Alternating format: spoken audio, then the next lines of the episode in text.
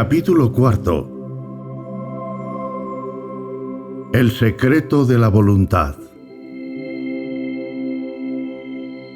Aunque los psicólogos puedan discrepar en sus teorías respecto a la naturaleza de la voluntad, ninguno niega su existencia ni pone en cuestión su poder. Todas las personas reconocen el poder de una fuerte voluntad. Todas saben que puede utilizarse para superar los mayores obstáculos, pero son pocas las que se dan cuenta de que la voluntad es algo que puede desarrollarse y reforzarse mediante una práctica inteligente. Creen que pueden lograr maravillas con una voluntad fuerte, pero en lugar de intentar desarrollarla, se contentan con vanos lamentos. Suspiran sin hacer nada más.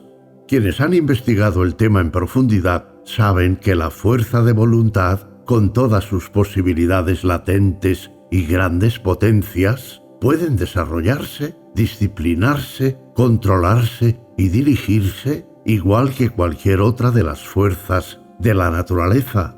No importa qué teoría quieras adoptar acerca de la naturaleza de la voluntad, porque acabarás obteniendo resultados siempre que practiques de manera inteligente.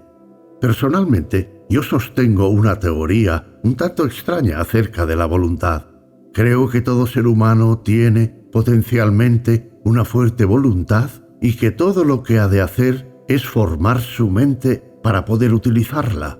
Estoy convencido de que en las regiones más elevadas de la mente de todos los seres humanos existe un gran repositorio de fuerza de voluntad esperando ser utilizado la corriente de la voluntad discurre por un cableado psíquico, todo lo que hay que hacer es levantar el trole mental para hacer que la energía descienda y utilizarla. Y el suministro es ilimitado, pues tu pequeña batería está conectada con la gran central de la fuerza de voluntad universal, cuya energía es inagotable. Tu voluntad no necesita formación, pero tu mente sí. La mente es el instrumento y el suministro de fuerza de voluntad es proporcional a la excelencia del instrumento a través del que se manifiesta. No es necesario que aceptes esta teoría si no te gusta. Esta lección encajará tanto en tu propia teoría como en la mía. Quien desarrolle su mente de manera que permita que la fuerza de voluntad se transmita a través de ella, habrá abierto posibilidades maravillosas ante sí. No solo habrá hallado un gran poder a su alcance, sino que podrá utilizar facultades, talentos y habilidades cuya existencia ni siquiera imaginaba. Este secreto de la voluntad es la llave mágica que abre todas las puertas. Donald Mitchell escribió en una ocasión, la resolución es lo que manifiesta un hombre, pero no una resolución débil, sino una determinación descarada. Nada de propósitos erráticos, sino esa fuerte e infatigable voluntad que sortea dificultades y peligros, igual que un chico avanzando por las tierras heladas del invierno, que ilumina su mirada y cerebro con un orgulloso palpitar lanzándose hacia lo inalcanzable, la voluntad convierte a los hombres en gigantes. Muchos de nosotros sentimos que si pudiéramos ejercer nuestra voluntad, podríamos hacer maravillas, pero por alguna razón parece que en todo caso no queremos tomarnos la molestia, que no alcanzamos el verdadero punto decisivo. Lo retrasamos una y otra vez. Hablamos vagamente de que algún día, pero ese día no acaba de llegar nunca. Sentimos de manera instintiva el poder de la voluntad, pero carecemos de la energía suficiente para ejercerla, y por ello nos dejamos llevar por la corriente, a menos que alguna dificultad aparezca, de que algún útil obstáculo se interponga en nuestro sendero, de que algún amable dolor nos empuje a la acción. En esos casos nos vemos obligados a reafirmar nuestra voluntad y con ello empezamos a obtener resultados. El problema es que no queremos que nada acabe obligándonos a ejercer nuestra fuerza de voluntad. no queremos esforzarnos. Somos mentalmente perezosos y de deseo débil. Si no te gusta la palabra deseo, sustitúyela por aspiración. Algunas personas llaman deseos a los impulsos inferiores y aspiraciones a los superiores. Es cuestión de palabras, así que elige la que prefieras. Ahí es donde radica el problema. Deja a una persona en peligro de perder su vida o que una mujer esté a punto de perder un gran amor y presenciarás una sorprendente exhibición de fuerza de voluntad procedente de una fuente inesperada. Deja que el hijo de una mujer se vea amenazado por algún peligro y verás cómo ella manifiesta un grado de coraje y voluntad que barre con todo lo que se le ponga por delante. Y no obstante, esa misma mujer gemirá ante un marido dominante y carecerá de la voluntad de realizar una tarea simple.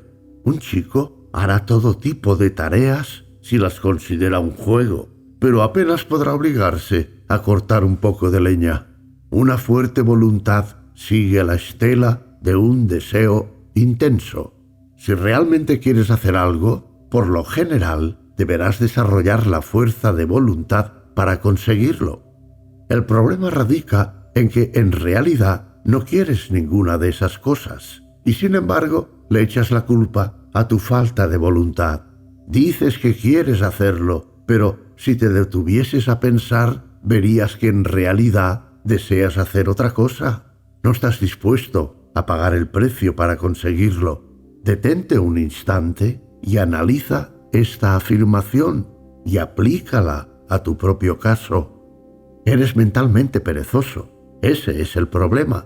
No me cuentes nada sobre carecer de la voluntad suficiente. Dispones de un gran repositorio de voluntad esperando que la utilices, pero eres demasiado perezoso para hacerlo. Ahora bien, si realmente te interesa esta cuestión, ponte manos a la obra y en primer lugar descubre qué es lo que de verdad quieres hacer y luego empieza a trabajar y hazlo. No te preocupes de la fuerza de voluntad. Dispondrás de toda la que desees siempre que la necesites. La cuestión es llegar a ese punto en el que decidirás hacerlo. Esa es la verdadera prueba, la resolución. Piensa en esto un poco y decide si realmente quieres ser un voluntarista con las ganas suficientes como para ponerte a trabajar. Se han escrito muchos ensayos y libros excelentes acerca de este tema, y todos están de acuerdo a la hora de reconocer la grandeza de la fuerza de voluntad, utilizando para ello los términos más entusiastas. Pero pocos han dicho algo acerca de cómo pueden adquirir esta fuerza quienes no la poseen o la poseen, pero en un grado limitado. Algunos han ofrecido ejercicios con vistas a reforzar la voluntad, que en realidad lo que hacen es reforzar la mente para que ésta pueda recurrir a su almacén de energía, pero por lo general han pasado por alto el hecho de que en la autosugestión es donde se encuentra el secreto del desarrollo de la mente, para así poder convertirse en instrumento eficaz de la voluntad. Autosugestión. Utilizo mi fuerza de voluntad. Repite estas palabras varias veces con tesón y de forma positiva inmediatamente después de finalizar este apartado. A continuación repítelas frecuentemente a lo largo del día, al menos en una ocasión cada hora y en especial cuando te enfrentes a algo que requiere que ejercites la fuerza de voluntad. Repítela igualmente varias veces una vez que te acuestes para dormir. Ahora bien, esas palabras no significarán nada a menos que las respaldes con el pensamiento. De hecho, el pensamiento lo es todo, y las palabras solo son pinzas de las que cuelga el pensamiento. Así que piensa en lo que estás diciendo y sé consciente de lo que dices. Al principio deberás echar mano de la fe y utilizar las palabras con una expectativa confiada en el resultado. Mantén el pensamiento al que estás dando forma en el almacén de la fuerza de voluntad y antes de que pase mucho tiempo descubrirás que ese pensamiento toma forma en la acción y que tu fuerza de voluntad se manifiesta. Sentirás una oleada de energía cada vez que repitas esas palabras. Te verás superando dificultades y malos hábitos y te sorprenderá el grado de suavidad que muestra todo aquello que sale de ti. Ejercicio. Lleva a cabo al menos una tarea desagradable al día durante un mes. Si hay alguna que te desagrada especialmente y que quieres evitar, esa será precisamente la que realizarás. No se trata de que te sacrifiques, ni te amanses, ni nada por el estilo. Se trata de que ejercites la voluntad. Cualquiera puede hacer aquello que le agrada con alegría, pero para llevar a cabo alegremente lo que nos desagrada hace falta voluntad, y así es como debes realizar la tarea. Verás cómo es una disciplina de lo más valioso.